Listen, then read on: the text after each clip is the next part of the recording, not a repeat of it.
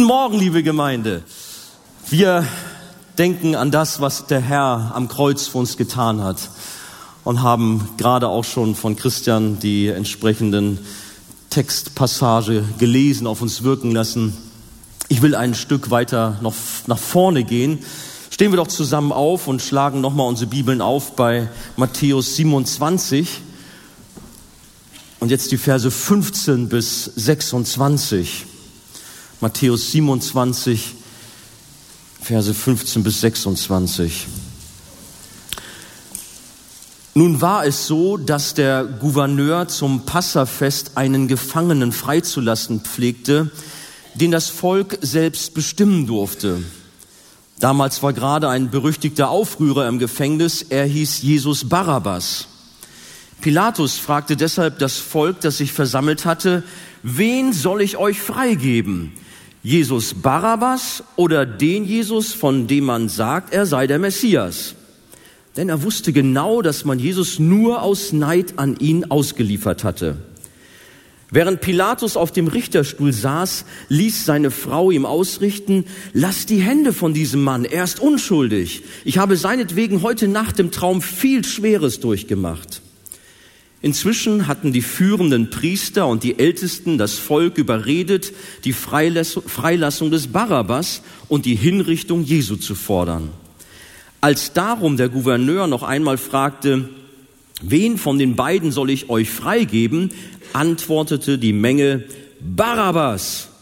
Und was soll ich mit Jesus tun, von dem es heißt, er sei der Messias, wollte Pilatus wissen.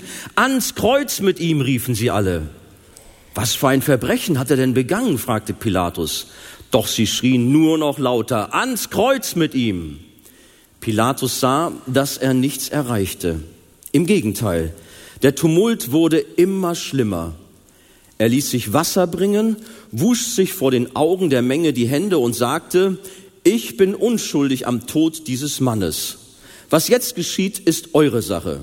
Da rief das ganze Volk, die Schuld an seinem Tod soll uns und unseren Kindern angerechnet werden. Daraufhin gab Pilatus ihnen Barabbas frei. Jesus hingegen ließ er auspeitschen und übergab ihn den Soldaten zur Kreuzigung.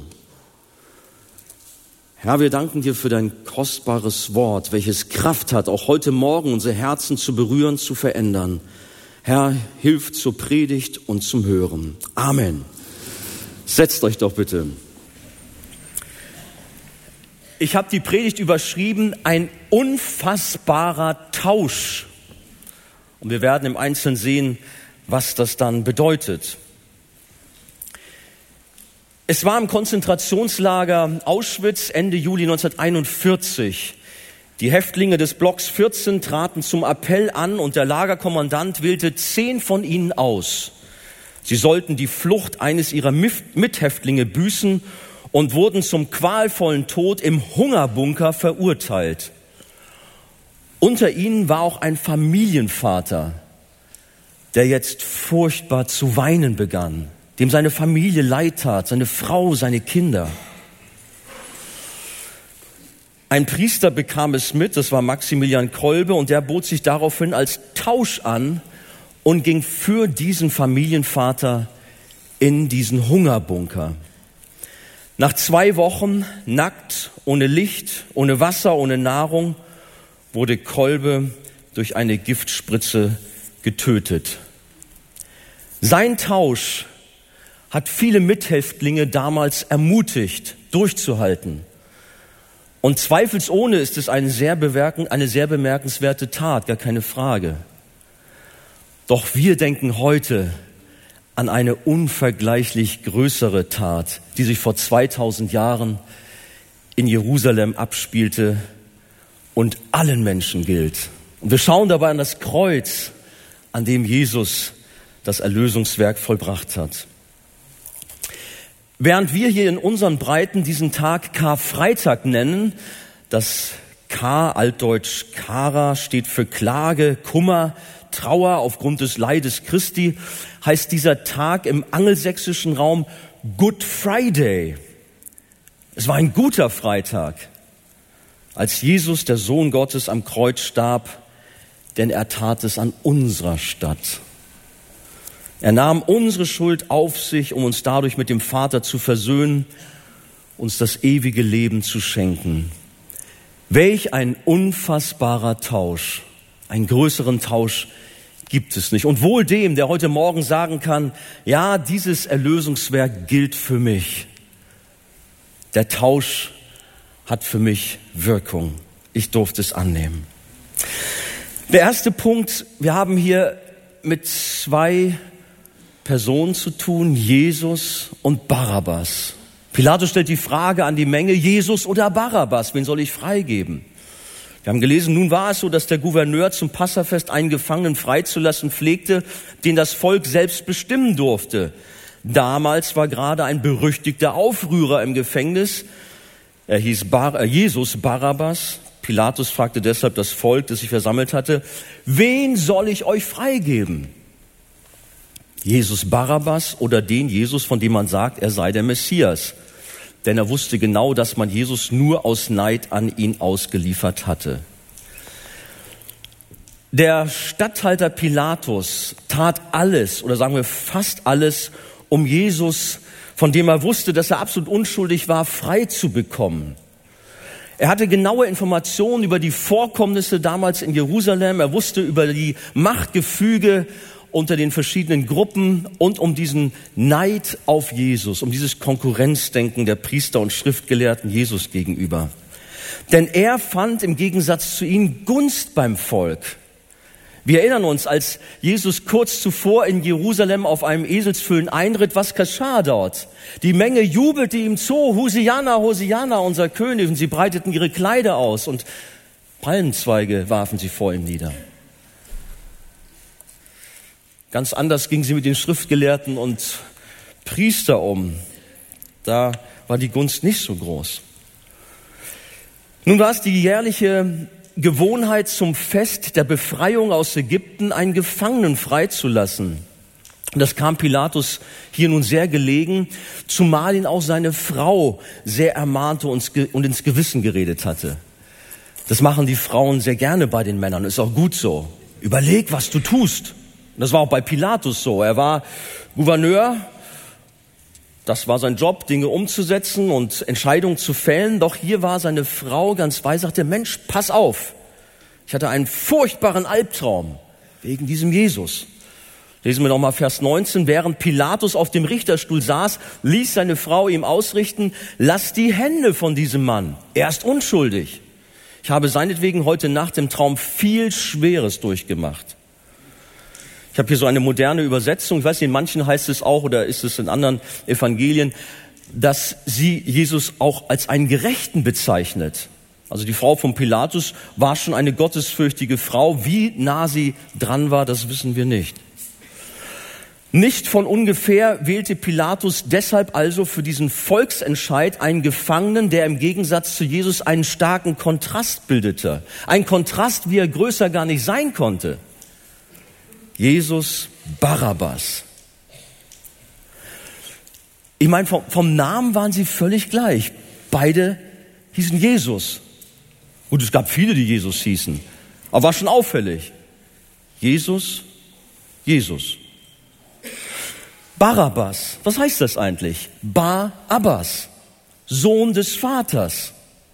Barabbas war der Sohn des Vaters. Jesus, der Sohn des Vaters. Es gab viele interessante Parallelen, wenn man so darüber nachdenkt. Vom Namen beide gleich. Auch das, was sie erwartete. Aber abgesehen von der Namensgleichheit waren die beiden Männer so grundlegend verschieden, wie es nur sein konnte.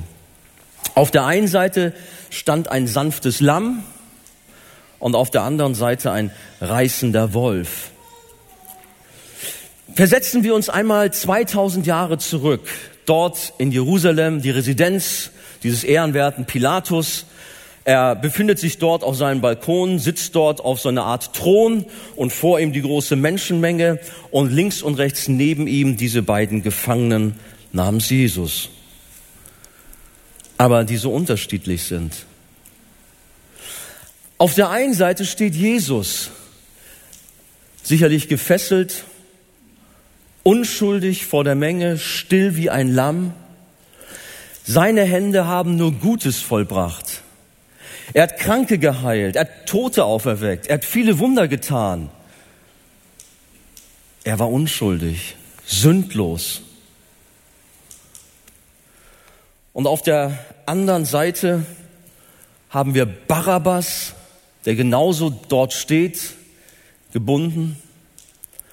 Aber er war von einem ganz anderen Kaliber. Während Jesus ganz still dort stand, gut, vielleicht stand er auch still, aber ich kann mir vorstellen, wie seine Augen funkelten voller Hass gegenüber der römischen Besatzungsmacht.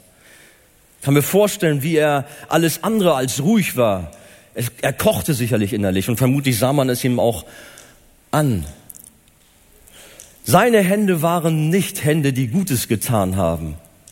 Er war ein Zelot, ein Aufrührer, ein Terrorist. Er gehörte zur Widerstandsgruppe. Und man kann auch davon ausgehen, dass er zum militanten Arm gehörte. Man nannte sie Sikaria, lateinisch Dolch, Messerstecher. Und sie haben nicht nur wenige umgebracht, indem sie ihnen einen Dolch ins Herz rammten. Wir lesen, dass auch unter ihm ein Mord geschehen ist, dass er dafür verantwortlich war. Brutale Leute und er gehörte auch dazu. Ein Terrorist. Radikale Gruppe. Seine Hände brachten nur böses Chaos und Terror und vergaßen viel Blut. Und im Gegensatz zu Jesus war er zu Recht angeklagt, und zwar für die drei schlimmsten Verbrechen. Hochverrat, Mord und Aufruhr. Da stehen die beiden. Und Pilatus hat eigentlich gute Absichten. Er möchte, dass Jesus, der Sohn Gottes, freikommt. Spannung stieg. Jesus oder Barabbas? Wer bekommt die Amnestie? Wer wird freigesprochen? Aber jetzt komme ich zu uns. Sind wir uns eigentlich bewusst, dass Barabbas lediglich ein, Platzhalter ist? Wir sind Barabbas. Wir alle sind Barabbas. Nein, wir sind keine Terroristen und Mörder. Das mag wohl sein. Und doch leben alle Menschen aufgrund dessen, dass sie die Gebote Gottes übertreten, in Rebellion und Feindschaft in Terror gegenüber dem lebendigen Gott. Das Urteil der Bibel über uns Menschen ist deshalb schonungslos. In Römer 3 lesen wir, ihre Kehle ist ein offenes Grab. Mit ihren Zungen betrügen sie. Otterngift ist unter ihren Lippen. Ihr Mund ist voll Fluchen und Bitterkeit. Ihre Füße eilen, um Blut zu vergießen. Verwüstung und Elend bezeichnen ihre Bahn und den Weg des Friedens kennen sie nicht. Es ist keine Gottesfurcht vor ihren Augen. Das ist das Urteil der Bibel über alle Menschen, ausnahmslos alle Menschen. Wir sind Barabbas. Während Jesus ohne Sünde heilig und gerecht dasteht, sind wir schuldig und voller Sünde und Ungerechtigkeit. Wir warten wie Barabbas auf das gerechte Urteil und die Strafe für die Schuld unseres Lebens und wir haben keine Gnade verdient. Aber wie gut, dass es diesen Freitag gab, Good Friday, dass dort jemand war, der sein Leben am Kreuz für uns opferte. Durch den Glauben an Jesus ändert sich alles und wir erfahren einen Tausch, der unser Leben auf den Kopf stellt. Kommen wir zum zweiten Punkt. Freispruch statt Hinrichtung. Wir sind gedanklich noch dort in Jerusalem vor 2000 Jahren. Der Volksentscheid begann und Pilatus rechnete fest damit, dass die Menschenmenge seinem cleveren Vorschlag folgte. Er war ja nicht dumm. Er dachte, Mensch, das ist die Gelegenheit. Meine Frau hat mir so ins Gewissen geredet. Der Mann ist unschuldig. Ich muss ihn irgendwie freikriegen. Ich nutze diese Chance. Es wird ja immer einer freigelassen. Das muss doch möglich sein. Die werden doch sicherlich meinem Vorschlag folgen und einen gemeingefährlichen Terroristen und Mörder einem Unschuldigen nicht vorziehen. Doch da hatte sich Paulus grundlegend getäuscht. Der Hass der religiösen Führer auf Jesus war zu groß und sie setzten alles daran, alles daran, um die Bevölkerung entsprechend zu manipulieren. Außerdem wusste Paulus auch nichts von der Macht der Finsternis, die dabei war. Wie? Wie habe ich gesagt? Paulus. Oh ja, okay.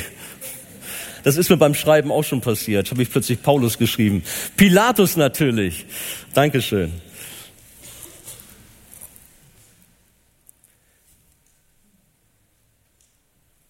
Er wusste nichts von dem Angriff der Finsternis, um Jesus zu vernichten. Und im Übrigen musste es ja letztlich auch alles so geschehen, da es Gottes souveräner Rettungsplan war.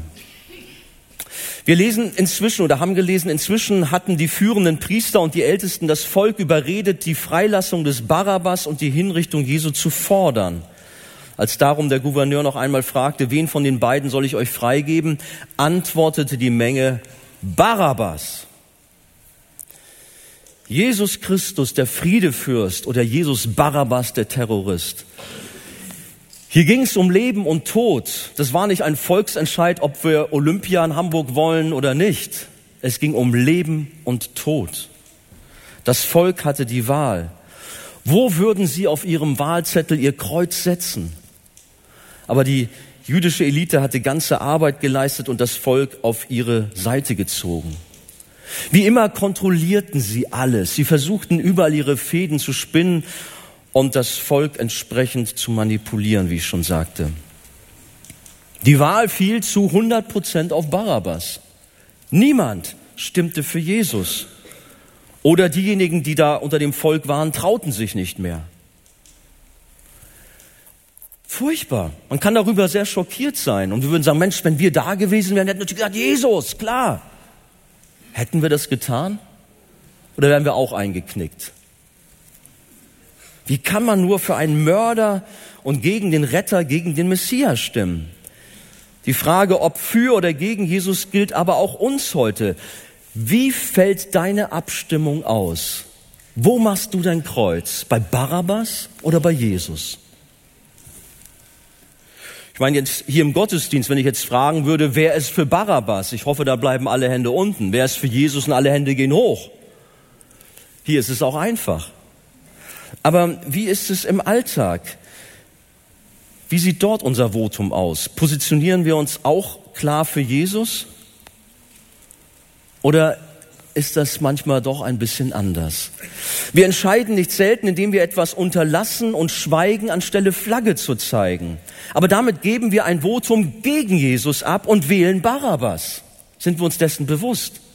Auf deinem Arbeitsplatz, in der Uni, der, in der Schule, in deiner Nachbarschaft. Müsstest eigentlich deinen Mund aufmachen, aber du schweigst. Du wählst Barabbas. Wir stimmen ab mit unseren Händen und Füßen, mit dem, was wir tun. Hältst du dich dort auf, wo ein Christ nicht hingehört? Tust du Dinge, die mit dem Glauben, den Geboten Gottes nicht übereinstimmen? Du stimmst für Barabbas. Wir stimmen aber auch mit unseren Augen und Ohren ab. Was nehmen wir im Alltag auf? Womit beschäftigen wir uns? Und es fängt schon alles in unseren Gedanken an. Verunehren wir damit Jesus? Wenn ja, dann entscheiden wir uns für Barabbas. So viele wählen Barabbas in unseren Tagen. Die Masse ruft, Barabbas wollen wir und nicht Jesus, den Messias, den Sohn Gottes. So viele verantwortliche Kirchenoberen zum Beispiel, weil sie nicht an das stellvertretende Sühneopfer von Jesus glauben oder die Auferstehung verneinen oder nur als ein Sinnbild verstehen. Sie wählen Barabbas. Ohne den Glauben an die Botschaft von vom Kreuz und die Auferstehung ist der Glaube sinnlos, heißt es in 1. Korinther 15. Und damit haben wir ein Votum gegen den Sohn Gottes abgegeben. Aber vielleicht sind hier auch Menschen wie diese Priester und Schriftgelehrten, die so viel Hass auch gegen Jesus hatten, weil er ihnen immer wieder in die Quere kam. Er ist ihnen unbequem geworden, hat ihre fromme Fassade aufgedeckt, ihre Heuchelei, und ihre Sünde. Du bist gegen Jesus und damit bist du für Barabbas. In jedem Fall sind auch wir heute gefordert, ein ehrliches Votum abzugeben, ähnlich wie es damals im alten Israel Josua tat, der auch das Volk versammelt hatte und aufrief, sich zu entscheiden. Josua 24 lesen wir das. Gefällt es euch aber nicht, dem Herrn zu dienen, so wählt auch heute, wem ihr dienen wollt. Den Göttern, denen eure Väter gedient haben, jenseits des Stroms oder den Göttern der Amoriter, in deren Land ihr wohnt. Ich aber und mein Haus, wir wollen dem Herrn dienen. Willst du dem Herrn dienen? Willst du ein Ja zu Jesus sagen, es erneuern und vielleicht auch erstmalig sagen, ja, ich möchte Jesus haben? Oder hältst du dich zu Barabbas? Mag sein, dass wir damit gegen den Strom schwimmen. Nicht nur mag sein, es ist so. Aber sage ein deutliches, klares Ja zu Jesus. Barabbas wurde tatsächlich freigesprochen, wie wir gleich wenig später in Vers 26 lesen. Und vermutlich war er selbst am meisten davon überrascht. Können wir uns Barabbas vorstellen? Er wusste doch von dem, was er getan hatte. Er war Staatsfeind Nummer eins. Er hatte so viel auf dem Kerbholz. Er wusste nur zu gut über seine Verbrechen. Doch er wurde begnadigt. Der sichere, grausame Tod am Kreuz war abgewendet. Was war mit Jesus? Was geschah mit ihm? Pilatus fragte das Volk. Und was soll ich mit Jesus tun, von dem es heißt, er sei der Messias, wollte Pilatus wissen. Ans Kreuz mit ihm, riefen sie alle. Ja, was für ein Verbrechen hat er denn begangen, fragte Paulo, Paulo, äh, Pilatus, da ist schon wieder Pilatus. Er sollte einen Doppelnamen bekommen, Pilatus, Paulus vielleicht. Doch sie schrie nur noch lauter, ans Kreuz mit ihm. Während die gleiche Menschenmenge den Freispruch für einen bestialischen Mörder forderte, gerade eben noch, Barabbas soll frei werden, skandierten sie nun lautstark, als es um Jesus ging, immer wieder ans Kreuz mit ihm. Und das mögen wir uns auch vorstellen, wie diese große Menge vor Jesus steht, der unschuldig vor ihnen steht, still wie ein Lamm. Und sie brüllen und schreien ans Kreuz mit ihm, ans Kreuz mit ihm. Immer und immer wieder. Es ist das gleiche Volk, welches vor kurzem noch Jesus als den kommenden König mit Hosianna rufen empfingen und Kleider und Palmzweige vor ihm ausbreiteten, wie ich schon sagte. Doch nun forderte der aufgeheizte Mob sein Blut und will den Tod von Jesus der doch nur Gutes getan hat. Barabbas hatte das Kreuz verdient, gar keine Frage. Ebenso wie die beiden Verbrecher, die links und rechts neben Jesus gekreuzigt wurden, möglicherweise sogar Weggefährten des Barabbas waren. Als einer der beiden Verbrecher am Kreuz Jesus verspottet, rügt ihn der andere mit den Worten, Fürchtest auch du Gott nicht, da du doch in dem gleichen Gericht bist? Und wir gerechterweise. Denn wir empfangen, was unsere Taten wert sind.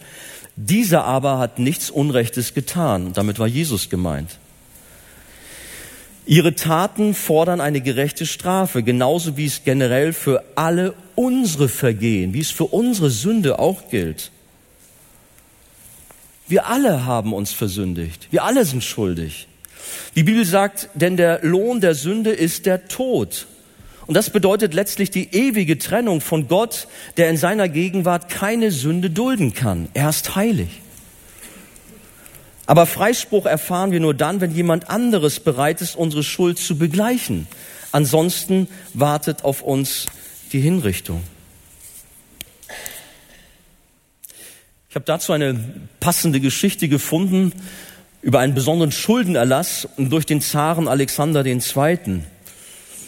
Da war einer seiner Wachoffiziere, der hatte offensichtlich Langeweile bei seiner Aufgabe, Wache zu halten und hat sich viel Gedanken gemacht über sein Leben. Er hatte viel Not und so hat er auf seinen Zettel alles Mögliche notiert. Das heißt, alles Mögliche, es waren seine Schulden, ein langes Register von Schulden, die er hatte. Er war verzweifelt. Und ganz unten unter dieser langen Auflistung schrieb er, schrieb er runter, wer bezahlt mir alle meine Schulden? Und vor Sorge und Müdigkeit schlief er schließlich ein. Natürlich schlecht für einen Wachmann. Es kam, wie es kommen musste. Der Zar fand ihn später so schlafend,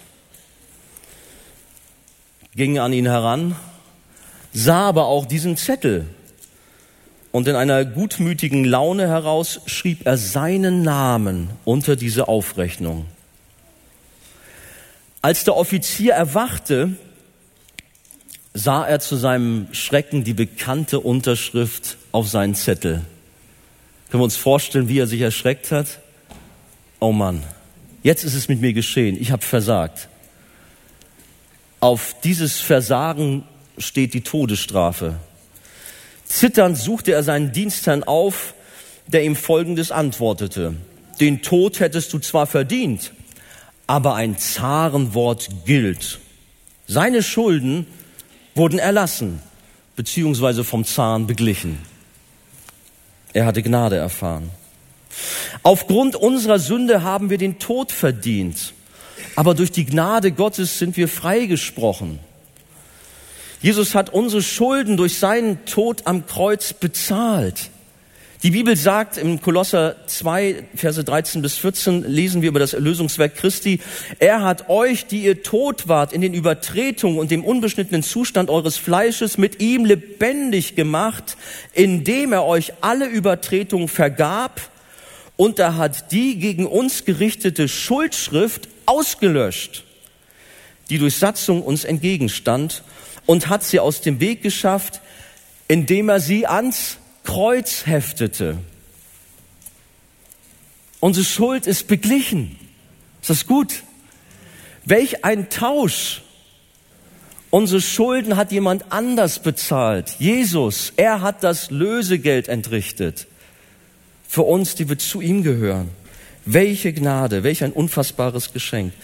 Die Schuld ist durch Jesus getilgt und wer an ihn glaubt, der wird gerettet und freigesprochen.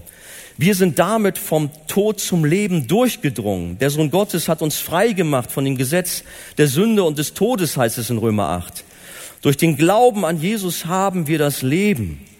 Welch ein unfassbares Geschenk, welch ein unfassbarer Tausch. Kommen wir zum dritten Punkt. Christi Gerechtigkeit für unsere Sünde. Der römische Statthalter mit dem Namen Pilatus und nicht Paulus, ich muss es betonen, er hatte Sympathien von Jesus, wie ich schon sagte, und er wollte ihn freilassen. Aber er war nicht bereit, alles für Jesus zu geben und sich auf, komplett auf seine Seite zu stellen, zumal man ihm mit dem Kaiser drohte. Das Volk, die das merkte, die riefen, du bist kein Freund des Kaisers mehr. Wir werden das alles weitermelden, wenn du hier nicht so spurst, wie wir das wollen. Die Sympathien für Jesus waren groß von Pilatus.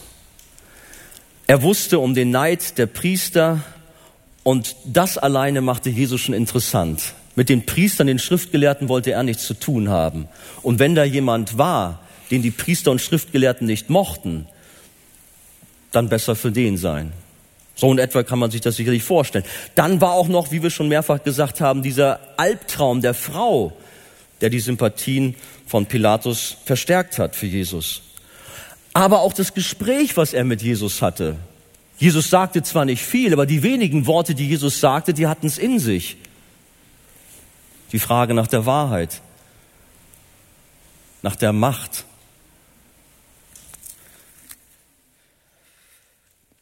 Er wusste eine Menge. Er nannte ja Jesus sogar den Messias. Interessant. Er versuchte zu helfen, schob dann aber die Verantwortung auf das Volk ab, wobei er Kraft seines Amtes Jesus jederzeit hätte freigeben können. Er war der Gouverneur, er war der Statthalter. Wenn er gesagt hätte, nein, Jesus kommt frei, dann wäre Jesus freigekommen. Aber diesen Mut hatte er nicht. Was macht er? Demonstrativ wusch er seine Hände in Unschuld und war doch genauso schuldig wie die, die Jesus gemäß seines Befehls ans Kreuz nagelten. Muss auch eine sehr eindrucksvolle Szene gewesen sein. Pilatus mit dieser Waschschüssel Schüssel, wäscht sich die Hände Übrigens in Anlehnung als ein Zeichen. Im, Im Jüdischen hatte man so etwas im fünften Mose 21, da habe ich es. 5. Mose 21, da liest man tatsächlich davon, dass man durch Händewaschen sich irgendwie von einer Schuld entledigen konnte, beziehungsweise davon distanzieren konnte. Aber dazu nicht weiter. Pilatus erkannte seine Schuld jedoch nicht. Er sah sie nicht ein und er steht damit für alle Selbstgerechten dieser Welt. Er mag ja soweit nett gewesen sein, der Pilatus, indem er Sympathien für Jesus hegte. Und doch war er schuldig, zu sagen, ich bin unschuldig, ich wasche, wasche meine Hände in Unschuld. Nein. Das ist Selbstgerechtigkeit. Ich bin ein guter Mann. Ich habe mit allem nichts zu schaffen. Das tun so viele Millionen Menschen heutzutage, Tage, die sich beständig die Hände waschen und glauben, sie sind unschuldig für das, was in ihrem Leben passiert. Gehörst du vielleicht auch dazu? Nein, ich doch nicht. Habe ich nichts mit zu tun. Nein, nein, nein, nein, nein. Und dabei bist du gerade wieder dabei, wäsch die Hände, aber du bist genauso schuldig. Mach dir nichts vor, auch wenn dein Leben scheinbar so glatt läuft, du bist schuldig vor Gott, dessen Maßstäbe du nicht erfüllst. Die Antwort des Volkes auf Pilatus Abschlussstatement lässt nicht lange auf sich warten. Da rief das ganze Volk, die Schuld an seinem Tod soll uns und unseren Kindern angerechnet werden. Habt ihr das mal richtig so äh, auf euch wirken lassen, was die da reden? Die, die wissen gar nicht, was sie da reden. Ist ja unglaublich. Wohl noch nie ist ein schlimmerer Fluch ausgestoßen worden, der eine ebenso schauerliche Erfüllung fand.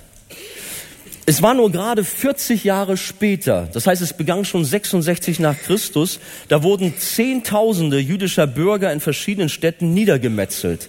Da gab es bürgerkriegsähnliche Zustände. Und dann kam das Jahr 70 nach Christus. Und die meisten von uns wissen sicherlich, was da passierte. Die Römer belagerten Jerusalem. Es war eine schreckliche Zeit. Jerusalem war voller Menschen zur Zeit des Passafestes. Man rechnet damit, oder der Josephus Flavius mit 1,1, 1,2 Millionen Menschen, die sich dort in Jerusalem so aufgehalten haben. Und die Römer belagerten nicht nur, sondern sie nahmen diese Stadt ein, sie zerstörten sie. Und eine Million Einwohner und Besucher fanden den Tod. Eine unglaubliche Zahl. So von diesem römisch-jüdischen Geschichtsschreiber. Man hat Barabbas den Zeloten freigegeben. Gib Barabbas frei. Wisst ihr, wer dafür auch hauptsächlich verantwortlich war? Nicht nur die Römer, sondern auch die Zeloten, die unwahrscheinlich agiert, äh, gegen die Römer äh, agitiert haben und damit den Zorn der Römer auf sich gezogen haben. Gerade auch sie trugen sehr dazu bei, zu dieser schrecklichen Zeit. Jesus selbst spricht in Matthäus 24 von dieser furchtbaren Drangsalzzeit. Die Verhandlung in der Residenz des Pilatus war beendet und das heißt mit knappen Worten, die aber doch alles beinhalten, Daraufhin gab Pilatus ihnen Barabbas frei, Jesus hingegen ließ er auspeitschen und übergab ihn den Soldaten zur Kreuzigung. Damit wurde der Tausch zwischen zwei so komplett ungleichen Personen vollzogen, wobei er schon Stunden vorher begonnen hatte, nämlich während des Verrats und des Kampfes von Jesus in Gethsemane, der Verhandlung bei Kaiphas, Herodes, Pilatus. All das gehörte ja schon dazu, das waren die Leiden unseres Herrn. Aber während Barabbas anstelle von Jesus freikommt, wird Jesus, nachdem man ihn mit 39 brutalen Peitschenhieben bereits halb totgeschlagen hat, seinen Henkern übergeben. Und dann geht es zum Hinrichtungshügel Golgatha, einer Müllkippe vor den Toren Jerusalems. Und wir haben das vorhin gelesen, dort schlugen sie Jesus ans Kreuz brutal, ohne Mitleid, gnadenlos. Und Jesus hing dort und er erlitt einen furchtbaren Erstickungstod. Aber das Schlimmste waren nicht diese körperlichen Qualen, sondern es war die ungeheure Last der Sünde von Menschen, die auf ihm lag. Deine und meine Schuld lag auf Jesus. Und die Bibel sagt, ja, unsere Sünde machte den Sohn Gottes selbst zur Sünde. Was passierte? Sein Vater wendet sich einen Moment ab. Jesus ruft aus, mein Gott, mein Gott, warum hast du mich verlassen? Eigentlich hatte Barabbas das Kreuz verdient, aber seinen Platz hatte nun Jesus eingenommen. Eigentlich hätten wir das Kreuz verdient, aber Jesus starb an unserer Stadt. Ist uns das bewusst? Die Strafe aufgrund unserer Sünde, kann man sagen, ist das Kreuz, ist der Tod. Aber für uns nahm Jesus diesen Platz ein. Welch ein Tausch. Unsere Ungerechtigkeit und Sünde wurden auf das sündlose, perfekte Opferlamm Jesus gelegt. Er übernahm die gerechte Strafe des Vaters, dessen Zorn sich am Kreuz auf ihn ergoss. Und im Gegenzug, als Tausch dafür, wenn man sich das vorstellt, unsere Sünde, unsere Schuld, unsere Ungerechtigkeit, unsere Boshaftigkeit ist auf Jesus am Kreuz gelegt. Und im Gegenzug bekommen wir von Jesus seine Gerechtigkeit. Unglaublich, was dort am Kreuz für uns geschehen ist. Mit seinem Tod am Kreuz hat Jesus erwirkt, dass wir freien Zugang zu Gott dem Vater haben. Die Bibel drückt das so aus. Lasst mich das einmal uns lesen in drei Bibelstellen. 2. Korinther 5, 21. Denn er hat den, der von keiner Sünde wusste, für uns zur Sünde gemacht, damit wir in ihm zur Gerechtigkeit Gottes würden. Oder 1. Petrus 2, Vers 24. Er hat unsere Sünden selbst an seinen Leib getragen, auf dem Holz, damit wir den Sünden gestorben, der Gerechtigkeit leben mögen. Durch seine Wunden seid ihr heil geworden. Und die bekannten Worte aus Jesaja 53, 4 bis 6. Fürwahr, er hat unsere Krankheit getragen und unsere Schmerzen auf sich geladen. Wir aber hielten ihn für bestraft, von Gott geschlagen und niedergebeugt.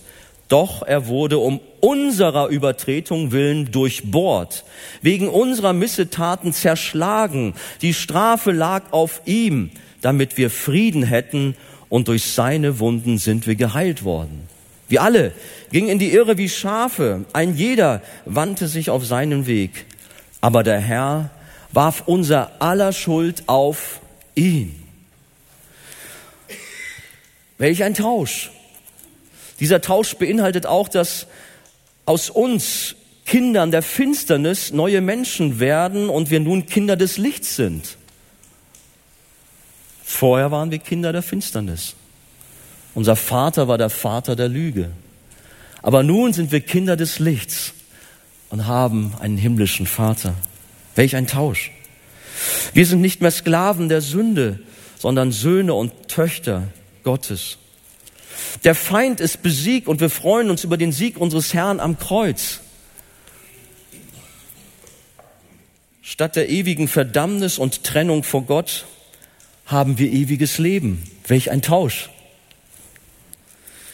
Wir haben also so viel Grund, gerade auch heute Morgen, wenn wir gleich das Abendmahl feiern, unserem Herrn zu danken für diesen unglaublichen, diesen unfassbaren Tausch. Danke, Jesus. Danke für dein Erlösungswerk am Kreuz. Danke, dass es mir persönlich gilt. Welch ein Geschenk. Wie ging es eigentlich mit Barabbas weiter? Und man weiß es eigentlich nicht. Aber vielleicht wollte er sehen, was mit dem Mann passiert, der an seiner Stelle ans Kreuz ging. Es gibt zumindest so eine Legende, die besagt, dass Barabbas durch diese Vorkommnisse zum Glauben kam. Wen würde das wundern? Dass Barabbas irgendwie hinterhergeschlichen ist. Gut, vielleicht würde man auch sagen, Mensch, der war froh, bloß weg und wieder zurück zu den anderen Terroristen und weitermachen.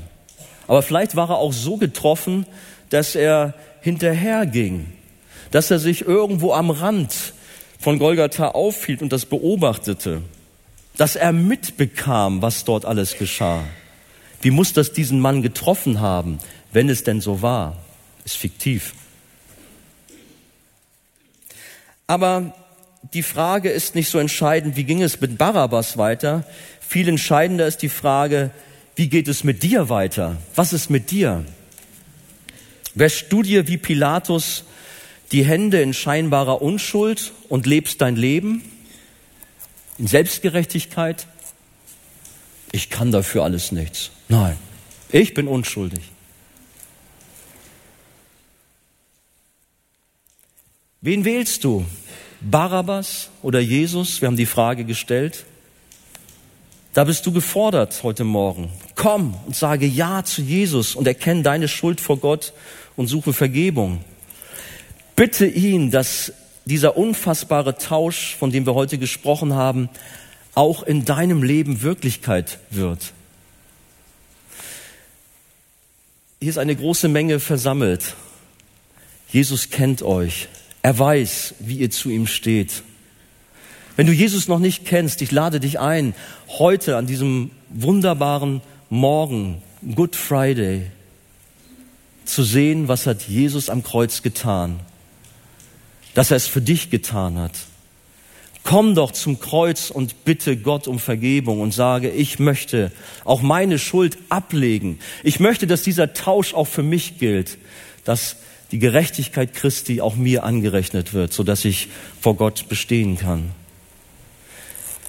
Gott möge uns allen an diesem wunderbaren Karfreitag seinen Segen geben. Amen.